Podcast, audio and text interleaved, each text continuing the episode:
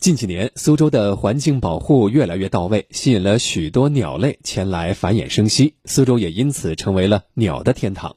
昨天，一个以“苏州鸟儿知多少”为主题的苏州原创鸟类科普绘本发布会在江苏书展书香苏州馆举行。我们来听广电全媒体记者张良法的报道。鸭子能飞吗？能。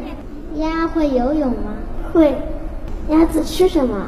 鸭子吃水草、小鱼。发布会一开始，苏州市湿地保护管理站站长冯玉清就设置丰富多样的互动环节，营造轻松活泼的氛围，带领小朋友在快乐中认识、了解、关心这些与我们保持一定距离的飞羽精灵。园区星海小学二年级学生孙雨熙。我感觉鸟很神奇，有些能钻到水里，有些的话能飞，而且一飞能飞很远。比如说大雁的话，它一会儿可以排成一，一会儿可以排成人。你知道鸟儿对人类啊带来最大的帮助是什么？可以帮我们去除掉害虫，还可以叫农民伯伯早点耕种植地。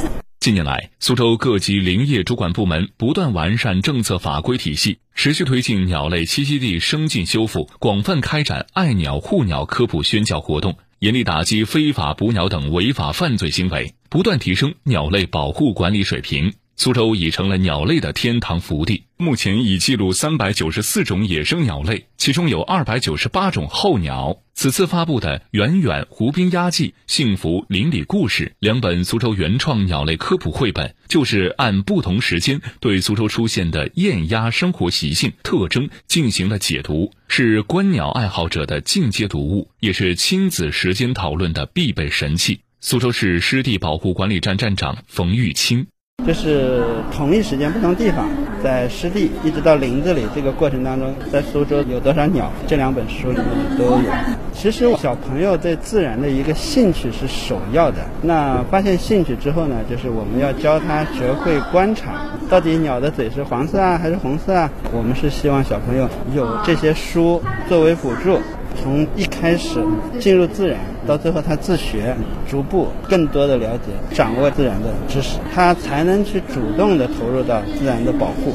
冯玉清提示，上述两本原创鸟类科普绘本都不在网上或实体书店售卖。因为我们有苏州湿地自然学校，我们会举办很多活动。我们是希望小朋友到野外去参加活动，他到自然之后，他有更多的学习的兴趣，然后得到这本书。还有一个嘛，就是通过企业对学校的捐助，那我们会派专人到学校去解读这本书。